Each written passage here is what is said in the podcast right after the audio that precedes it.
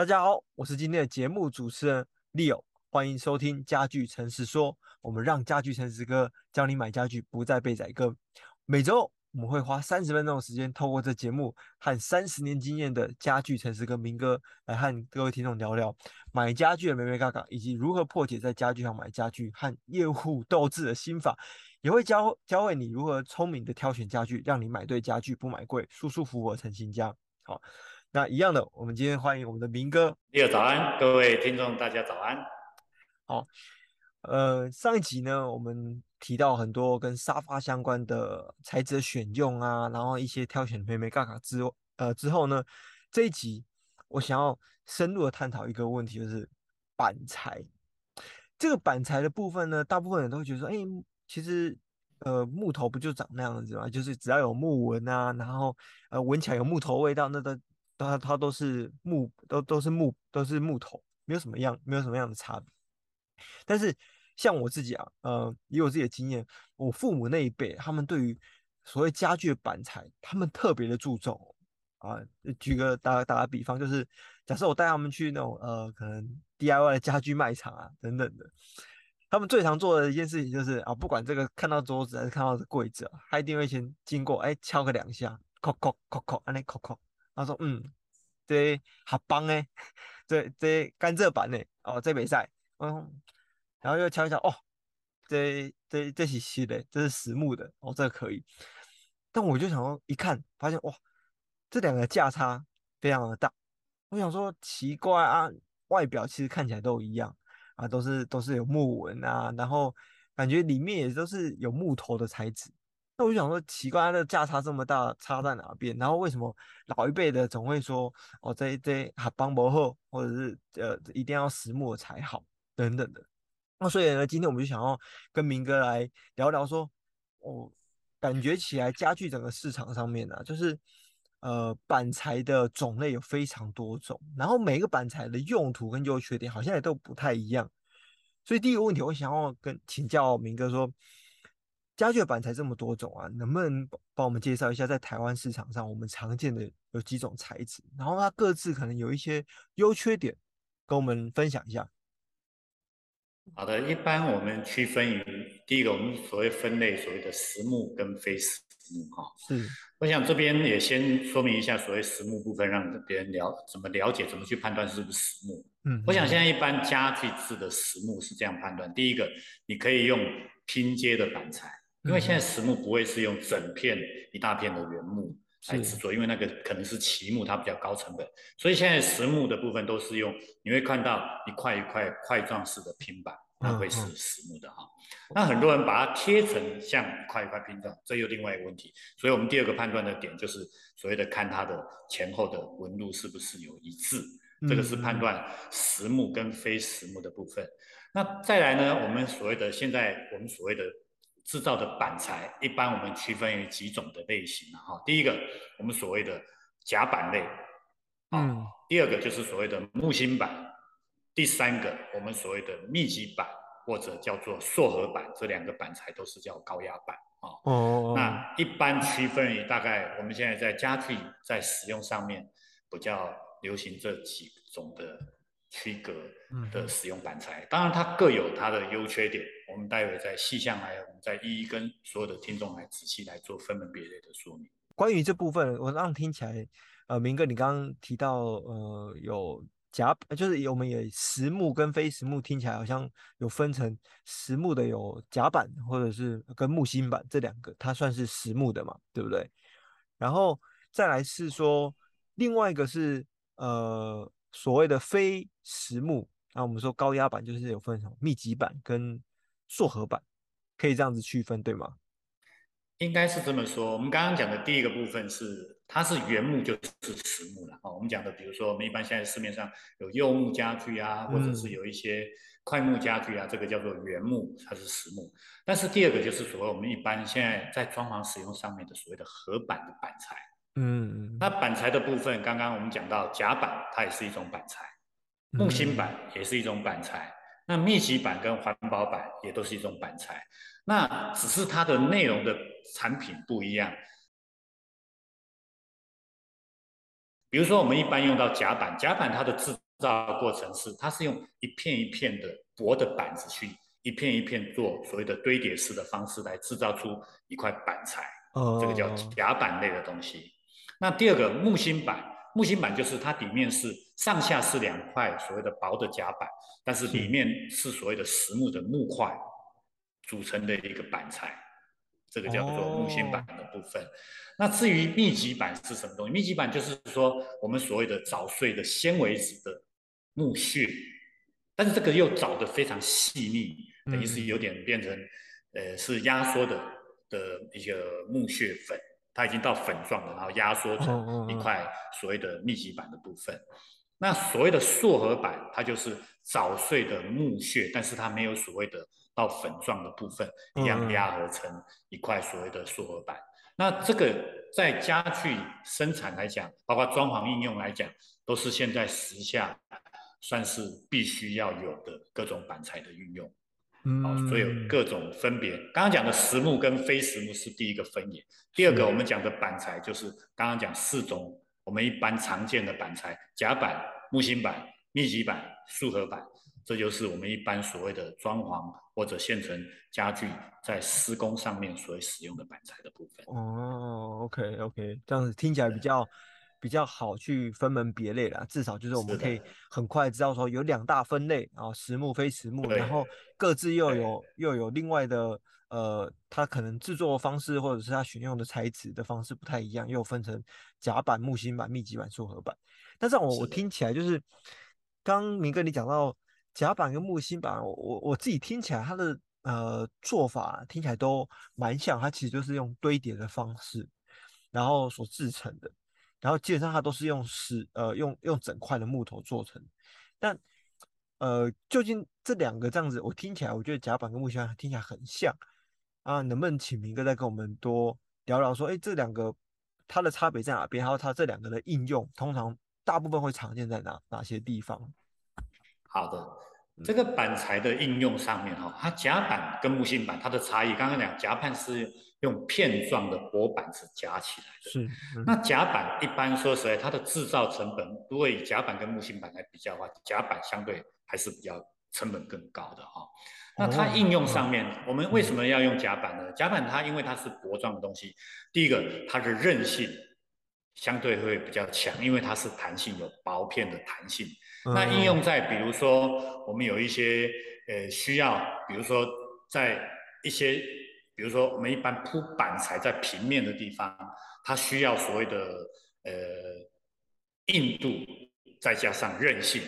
再加上一点弹性，它的耐用性，那包括它有比较有可塑性。为什么？因为它是板材薄板的方式，它有时候我们可以稍微做一点压合，慢慢慢慢变成有一个弯曲型的弧度，它就是甲板类。甚至我们讲的所谓的曲木板，这个应用在甲板部分。会是比较好的做法哈。嗯，那木芯板它里面因为是实木的木块，再结合上面两块的薄板，那木芯板它既然里面是木头，它基本上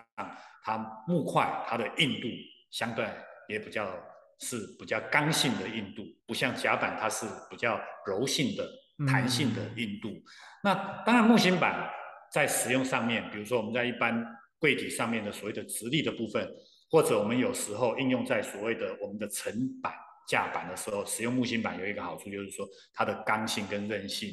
基本上，包括比如说我们使用比如书柜的隔层板，嗯，它使用木芯板来讲，它的撑的力量都会相对的会是比较好的，跟所谓的密集板跟所谓的复合板，它的用途以夹板类跟木芯板，它基本上在使用上面，因为它是实木的木块。还有所谓的夹板也是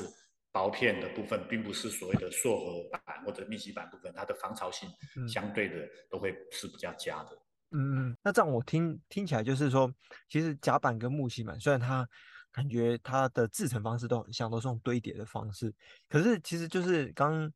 刚明哥有讲到，就是夹板它其实是很多薄片组成的，所以它其实韧性上相对来讲，木芯板它可能会比较材质是比较硬的，不太一样。那也也因为它这两个的呃材质的特性哦，像木芯板感觉就会更用于像呃需要支撑性的，像是层板啊，或者是呃有一些需要可能桌面，我不晓得桌面是不是也可能用木芯板，你可能需要比较坚固、比较硬的地方，可以这样子理解吗？呃，这个部分就是说，其实刚刚讲的板材了哈，也有考虑到它的厚度的问题，因为它在使用的部分，一般我们比如说有所谓的三分、四分或者六分，嗯嗯，那一分就是我们所谓的三毫米，一分零点三公分，哦，就是三毫米的部分。那相对相对，比如说我们一般所谓的六分板材，它就会是一点八公分。哦哦，一点八公分。那这应用上面就是说，有时候我们兼具所谓的厚度跟耐用度。那这两个板材呢，它应用上面，现在在尤其在我们在施工上面，因为我们台湾是在海岛型的气候，相信在甲板跟木芯板来讲，它都耐潮性跟防潮性都比较佳。那它的可塑性跟实用性，包括裁切各方面，这个都会有它。比较好的地方，哈，当然它还有一个问题，就是说它也有一些优缺点的部分，比如缺点，它当然使用上面，它比如说甲板，它跟跟木芯板，它都需要有胶合的部分，所以它在甲板里面会有一些上胶的问题。那这个胶的成分就会有考量到胶是不是有含一般我们所谓的含一些甲醛的问题啦，哈，这个东西都会衡量在使用上。我们所谓的低甲醛的部分，在应用在对我们人体的健康跟环保的部分，嗯、都会有相对有一些考量的因素之一啊。哦，了解了解。所以就是其实除呃除了我们要了解它的坚固或耐用度，呃除了了解它它所使用的方式是夹板或是木芯板之外，其实也要了解刚刚明哥讲到的是呃它是几分的板材，对，呃因为也要也要了解它到底。薄厚薄厚度如何这样子？对，因为这个薄厚度也影响到它的撑力跟支撑力。像一般我们建议，比如说我们在横板的部分，我们都会建议使用到六分。六分。包括像床底的部分，现在一般我们主力在推的几乎都是所谓的六分的木芯板，因为它床底的那个板材。我们人要睡在那个床的部分，我想支撑性跟耐用性，因为用木芯板，它的好处是兼具所谓的 CP 值，因为它基本上不像甲板预算这么高，但是它的耐用性相对又非常好。因为有些东西是量产的东西，消费者当然都可以可能用到呃最好最贵的，可是很多我们等于是耐用，呃，但是能够省一些制造的一些成本或者，呃，比如说甲板，它相对的都是。可能是韧性又兼具硬度，可是它的价格有时候落差是相当大。那消费者在使用上面来讲，我们要考虑到 CP 值的问题，我们会帮消费者来筛选哪个地方要用到甲板，哪个地方需要用到木芯板，做做到最好的配置、最好的 CP 值。这个是在制造成本的时候考量的因素。包括板材有一个标准的板材，比如说一般最大的板材可能是四尺乘八尺。简单讲就是一百二十公分乘以两百四十公分，这是这个板材的最大的极限。因为机器设备在使用的时候呢，需要这些我们的制作的方式，哦，所以相对这些东西都会影响到我们在采购的时候的成本以及制造的成本这个部分，也提供给消费者来理解这个部分的选购的方式。这样了解了解，所以其实。这样听起来就是说，一个家具啊，我们就是随便讲，可能床组或者是橱柜来讲，刚刚明哥提到说，就是床的那个底层啊，现在基本上都会尽可能选用可能六呃，哎，六分的木芯板，六分的六分的木芯板嘛，因为它够厚啊，然后支撑支撑力也够。那听起来感觉是它这样感觉不是说哦。甲板就只甲板就只能单纯用在哪一个家具上面，木芯板用在哪个家具上面，而是它感觉是一个交叉使用一个配置的的做法。然后你需要韧性的地方，可能就用到甲板；你需要支撑的地方，我们就用到木芯板。所以感觉一整组家具下来，它其实会有两个不同的板材的混用。我可以这样理解吗？是的，没错，就是说我们会，比如说我们有直式的支撑跟横式的支撑嘛，比如说是平面。哦跟所谓的垂直部分，像垂直部分，我们现在比如我们现在所谓做的柜体，我们衣柜的柜体，嗯嗯嗯，比如说它就会有用到所谓的夹板跟木芯板的部分。那一般比如说我们的主结构，比如说两侧或者是平面的，可能我们使用木芯板，但是我们后面的封板可能就需要用到夹板。第一个，它厚度比如不需要到所谓的刚刚讲的六分，我们的夹板或木芯板，它可能用到甚至两分、三分，包括还有一些我们抽屉的格局是不是抽屉的底板。它不需要用到这么厚，可能只要甚至到两分三分就已经算是相当厚，它等于支撑力的部分，这个都考量到整体在设计的结构部分。那木芯板跟夹板是所谓现在也是不是以前我们所谓的纯粹用原木，因为它现在很多的现代感的家具，嗯嗯，它需要用夹板跟木芯板，它的可塑性跟制造性可以机械化去大量生产，包括我们待会可能可以讨论到所谓的表面的一些制作的纹路。这个都是夹板跟木芯板来应用，嗯，还有当然我们还有所谓的密集版跟缩合版的部分，也是可以值得来讨论的部分。哦，OK OK，了解了。这样这样听起来就是，这样我我以我以后在在想的时候，就会我觉得就很好很好想。我们在想呃平呃垂直或是平面的支撑的时候，想想当然你那个平面的支撑，你可能载重比较重，你就会想可能找硬度比较比较高的。那如果比较不需要那么多呃支撑性，你需要弹性的，那你就像刚明哥提到那个呃抽屉的的底部的部分嘛，那我们可能就只需要用到薄薄的，不需要用到这么厚，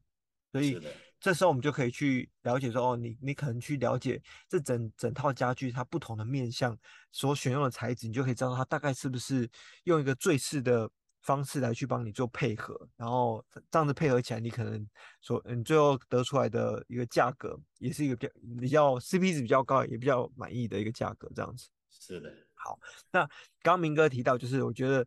这个可能对于像我这一辈的，我们就会比较多用到所谓的硕合版或者密集版的。早期大学大学时代的时候，我之前已经跟明哥聊到。就是不管是我之前用买的层板啊，或者是衣柜等等的，都发现 他最后微笑了，然后打开来看，它原来都是木屑，那就想想当然，它大概就是密集版。但我这样听起来，就是刚刚明哥有讲到说，塑合板跟密集板，它感觉听起来都是高压的方式去制成的，就是一个是颗粒比较大，一个颗粒比较小，然后再贴皮。那除了它只是里面的颗粒大小之外呢，在支撑性或者是在其他应用层面上，有没有什么样的差别？可以跟我们聊一下。好的，其实密集板跟塑合板就是我们所谓的环保，嗯嗯嗯，因为我们等于所有的木头都可以把它找碎来压缩，哦，所以它就是符合现在时下的潮流，就是我们不使用，我们等于是用环保材质，包括现在很多的系统衣柜制造商，它可能所谓用这种环保的材质，但是它这个地方它环保有一个问题，这个。值得消费者来考量，就是这个既然是密集板跟跟跟塑合板，它是纤维质的东西，它就很容易受潮的问题去吸收这个水汽。嗯，啊，刚刚讲的，第二讲的，我们就变成微笑型，这个就是因为我们在呃台湾是海岛型气候，这个前两集我们可能也有提到这个问题哈。那应用，但是密集板它的好处是什么地方？除了环保之外，它有什么？它的可塑性。一般我们现在所谓的 CNC 的车床可以去车出所有，因为它是纤维质的东西，它可以车出我们很多需要的形状，包括一些雕刻啦。但是用电脑来雕刻，而不是用手工去雕刻，它可以车出很多，比如说一些所谓的风味，比如巴洛克的风味，或者是欧式的风味，一些雕刻的线条跟美感，包括一些窗景啊，这些都会影响到是用密集板。它来雕刻才能够塑造的。哦，那还有一个东西，它的纤维比较小的时候，我们应用在一些所谓现在流行的所谓的一些烤漆制的产品。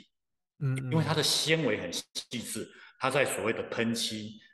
跟上漆的时候，它反而更能够有那个吸收的一个效果。那不可否认的，环保密集板跟所谓的塑合板也是科技下现在所谓的环保的产物。其实应用上。也相当的高了哈，嗯，比如说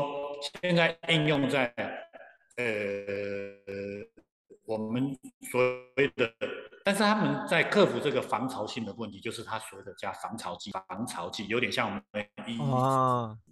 有时候才除湿的防潮剂，它牵扯在比如说早睡的木屑里面，我们再加一些所谓的防潮剂，来克服。这些的问题，当然夹板的施工方式，把它包覆在里面的时候，它也是应用的方式哈。但是就是说，它的跨距如果是使用密集板跟环保，它的跨距不能超过，一般我们建议不会超过，比如说到九十公分，其实就已经是相当长的。嗯，那如果超过这个，几乎它的支撑力量会有很大的问题。好，我们建议，其实一般我们都建议最好最好是在六十公分以内才使用环保板。如果你要超过这个宽度的话，我们都会建议使用夹板或木芯板。第一个它会比较轻，那还有一个环保密集板或者是塑合板，它相对也比较重，也结构会比较，因为它是纤维质的东西。但是这个应用上面，比如说我们现在所谓的一些 DIY 家具。还有一些比较简便式的家具，呃，它可能使用塑板跟密集板，这个比例也是蛮高的。那当然啦，有时候也是物美价廉，这也是消费者可能他觉得更换性，像现在很多的年轻族群，他可能，比如说我们租屋族群，他只是短暂的使用，那这个部分密集板跟环保板也是一个蛮好的一个考量方式。嗯，所以木芯板、夹板还有密集板跟塑合板。它各有爱好者，也各有使用的方式，不代表哪一个材质特别不好或好。哦、那要看我们应用在哪个地方。那如果我们预算允许，当然我们在制造，像我们台湾，尤其我们每年的四月会有一个梅雨季节。哦，对。哦，那如果密集板跟环保板，它是透过油漆让它跟空气来隔绝的时候，它就不会有所谓的发霉或者吸收水汽的问题。哦、是是。那如果以木芯板跟夹板，它就防潮性，基本上它吸收水汽的几率就很低，它就不用说一些上漆的功能来隔绝空气，它的耐用性跟实用性也相对的都会比较高啦。哈。嗯，那还有一个很重要，密集板环保，就是说我们有一些可能会锁所谓的螺丝或者钉枪，嗯，那这些东西在螺丝，因为密集板的东西它可能纤维质的东西，当你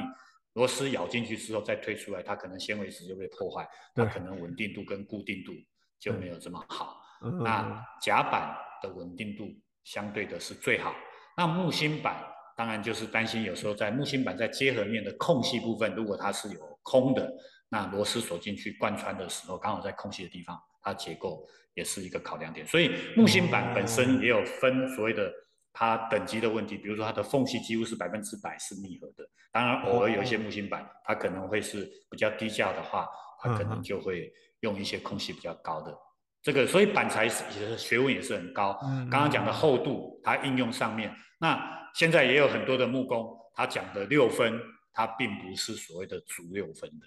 我们刚刚讲六分应该是要一点八公分，对。可是现在很多你要必须要加一个足六分才是一点八公分，不然它可能只有一点五公分。哦，哎，这个也是一个差异，所以，所以消费者为什么我们诚实哥这个节目希望让消费者整体的了解比较细，像一些知识型的东西，嗯、呃，我想我会把很多比较内幕的东西，包括很多人跟你讲的六分，它是不是真的足六分？哦，哇，所以这个价格，是是，还有木芯板，它木芯板都有分 A A A C A 板材或 B 板材、C 板材。或者甚至它有一些是，比如说东南亚国家里面，它的价格的落差会有一些误差的，嗯、包括有一些也有大陆制的所谓的板材，这个都是影响它价位的问题。嗯、哇，呃，上一集搞个沙发就已经搞那么久了，这几天 听完板材，我哇，你光是个板材的厚度六分，还要跟人家讲足六分，才可以确保你这拿到是。哦，一分是零点三嘛，所以足六分是一点八，哇哇，这个啊，这记得以后如果有塞跟你说，哦，我们这是六分，你要问说筛户这是足六分 还是六分而已，要问清楚。OK，对对。然后刚明哥讲到一件事情，我现在才了解到，呃，我之前住的一个地方，我们有装潢做了一个，因为我我书很多。我们做那个，我们自己就做做那个层板，然后那层板很长，我已经忘记多多长了，它应该至少可能有两百两百四左右，很长，然后三层。然后呢，那时候我就跟设计师讲很清楚，说我的书很多，我也跟他讲，我书就是放在地上，就是大概这样子。好，我说你确定这样子真的可以吗？他说没问题，没问题，绝对没问题。我想说好，那我就听他的话嘛。他下面。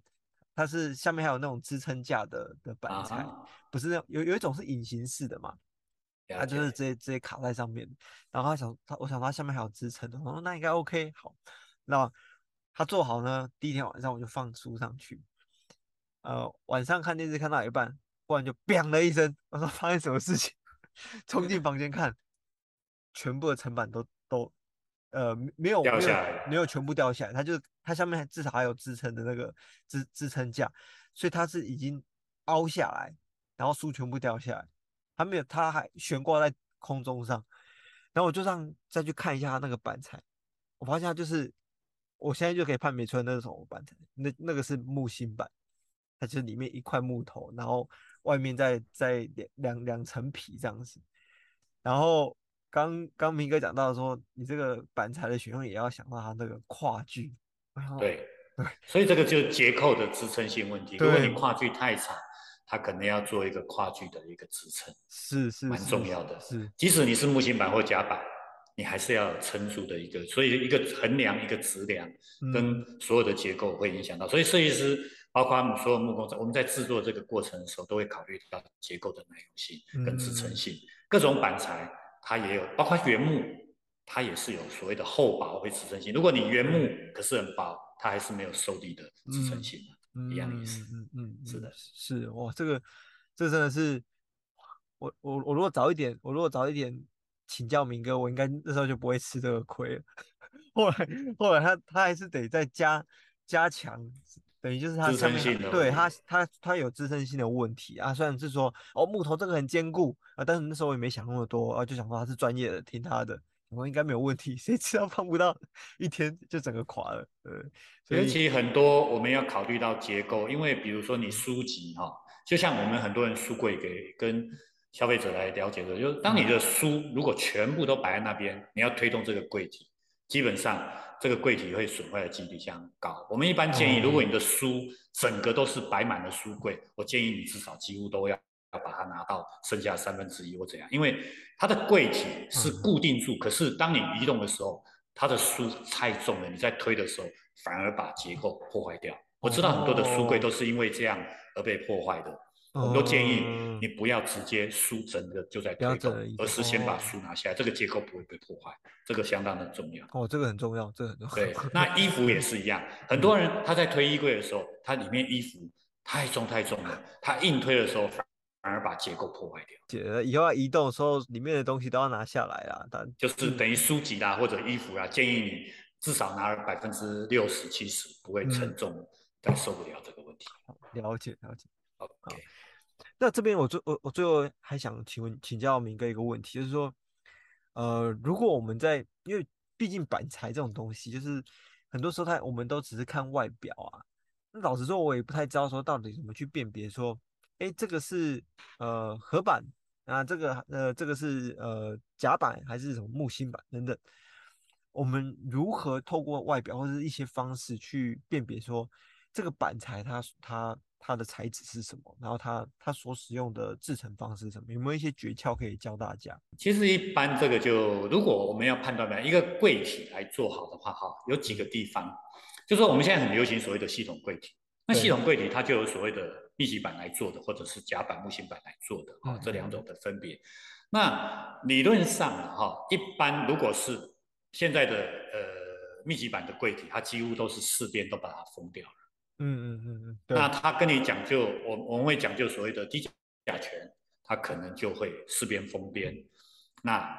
很可能这个基本上一般都会是用密集板哈。嗯、那如果是夹板木芯板，你可以在判断的时候，当然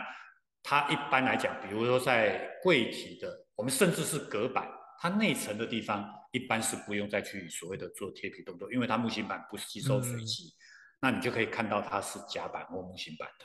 那当然，如果在还没组装的时候，它在比如说下层的地方，一般木芯板它不需要，比如说我们的底座的部分，它是不需要再去贴所谓的皮革在上面，它就可以看到它原本的这个材质。嗯哦，那那所以消费者很多人会判断说，我用敲的实心跟空心，那我必须要这样说，密集板也是实心的，木芯板也是实心的。对，所以这个光用这个敲是敲不出来的。整个来讲，我们还是用观察的部分。那当然，业者你可以询问他，他必须要诚实的跟你回答，因为如果他用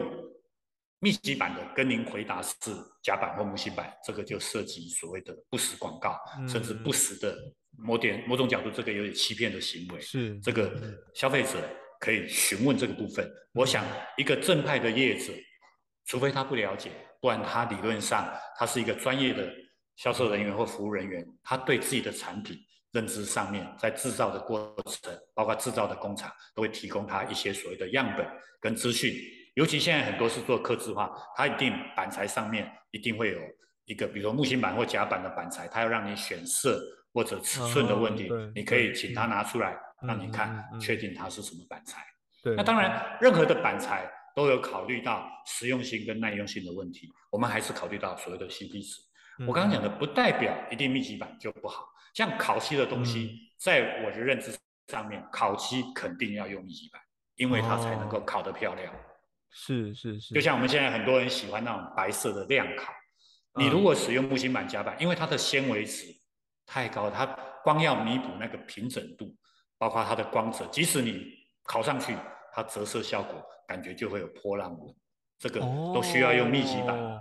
所以很多的饰品，嗯、包括像我们一般装潢的一些欧式风格的一些雕刻。那坦白讲，都是需要用密集板的。它可以用电脑设定，用 CNC 的切割，它不可能用人工去雕刻的，因为那个跟影响到它的价格与成本。我们兼具美感，又兼具实用。那密集板其实它经过油漆的封装，比如说包覆，它基本上就所谓防潮性就没问题的。了解。那我也这边可以给消费者一个建议，比如说我当我们家里面。如果湿气跟潮湿度，第一个它要保持通风，这个是很重要。像很多的别别墅，它可能一个月去，然后门窗都关紧闭，它没有通风，对里面的湿气跟水汽，它又不除湿的话，对即使是木芯板，即使是原木，它都会发霉，在上面有一层霉菌，哦、因为它可以停留在那边。那如果说消费者面对发霉这个问题，或密集板的问题，比如后缘它是用密集板，像很多的组合组合柜体。简单的组合架，它后面你看到它连上漆都没有的时候，它密集板。如果你发霉的话，那我建议你可以用第一个，你可以去买透明的喷漆或者透明漆，用刷子或喷漆喷过之后，它将密集板跟空气隔绝，它就可以克服所谓的发霉的问题。嗯、哦，了解了解，就是密集板再怎样，呃，最害怕的就是湿气啊。因为因为它里面的那个密度，没相对来讲没有像实木一样这么的这密度这么高，所以它一定防潮性没什么，防潮性没它的防潮性，对对。哦，OK OK，这个是蛮不错的一个秘诀，因为其实很多人可能都没有意识到这件事情。反正为什么我的我只是没去个一两个月，然后 里面的东西都发霉了，对。尤其在靠墙的，一般我们柜体靠墙的时候，其实墙面上都有湿气的。哎，对，靠墙那面特别容易发霉。对，所以这个部分就是说，如果刚刚讲的，如果是夹板，它就比较没这个问题；嗯、如果它墙壁是用密集板的，它肯定就比较多这个问题。那所谓的很多的 KD 组装的东西，嗯、它几乎我们讲的 DIY 家具，它可能那个封板都是密集板。密集板。所以消费者这个部分，它当然它变形几率也会相对比较高，因为吸收水汽之后。它可能变形的几率，因为我们台湾春夏秋冬热胀冷缩，嗯，还有吸收水汽不一样，它的板材的稳定性都会影响到它实用性的问题。我快速的大概总结一下，就是说，呃，其实我们听起来板材，呃，以台湾市场最常见来讲，我们可以把它分成实木跟呃非实木来做一个分野哦。然后实木部分也可以，呃，基本上最常见有夹板跟木芯板，然后非实木部分有木密集板跟塑合板。那其实不同的板材的选用上面呢，呃，它反而我们要想的不是说，呃，一像像老一辈，我爸妈那一辈就会比较容易直接否认密集板的的的好处，会没有不会看到它的优点，因为每一个人的考量很不一样，可能爸妈那一辈他比较多考量的是，哦，我我我一定要耐用，我一定要直接用个十年十五年，反正外观上不会这么去考量。可是刚明哥提到的是，你很多饰边外观的部分。其实你要上漆或是吃那个漆的部分，它一定得靠密集板，用原木它可能会没办法漆得很平整等等的。所以，我们消费者在选用的时候，有时候不会是单纯的呃今天一听到它是密集板，或者是今天一听到它是夹板，我们就说哦，我不要，而是要先想清楚说，究竟它这个板材它是用在整整个家具的哪一个部分？哦，它是它是用来作为支撑的，还是它是只是用来作为装饰的？那它是放在呃靠墙的，还是放在表面的等等的？我们用这样的方式去纵观了解说，究竟我们今天买到的这个家具，呃，它用的选用的板材到底是不是合适合宜的？然后重点也也要符合我们的预算这样子。但我觉得今天我听完之后，我才真的解了我那个。我那个书架的板材的那个米，我想说奇怪，怎么用用用好像用实木的板还还会这么支撑性这么差？非常谢谢平哥帮我解惑。OK，好，那一样的，呃，跟我们的听众啊、来呼吁一下，就是如果你有任何跟家具相关有相关的问题想要询问的，欢迎留在我们的留言区上面，那我们有空的时候绝对会都呃一一的回复你们。那另外呢，你也可以去订阅加入我们的 LINE 好友，然后接收最新诚实哥的资讯之外呢，现在我们还有优惠券可以领取，只要您加入好友就可以领取喽。那下一集我们来预告一下，下一集其实是呃我们每一个人大概，我觉得大概我们一辈子可能有三分之一的时间都花在这个上面了，就是床在睡觉上面，床垫百百种，我们究竟要如何挑选才能够睡得舒服？重点是又不会伤荷包呢？一样的，如果你想要在家具的市场里面，在挑选家具的时候不怕呃不会被坑，或者是你想要聪明的挑选家具，一样的，下周同一时间准时收听我们的家具诚实说，让家具诚实哥带你买家具，不再被宰割。我们下周见，拜拜。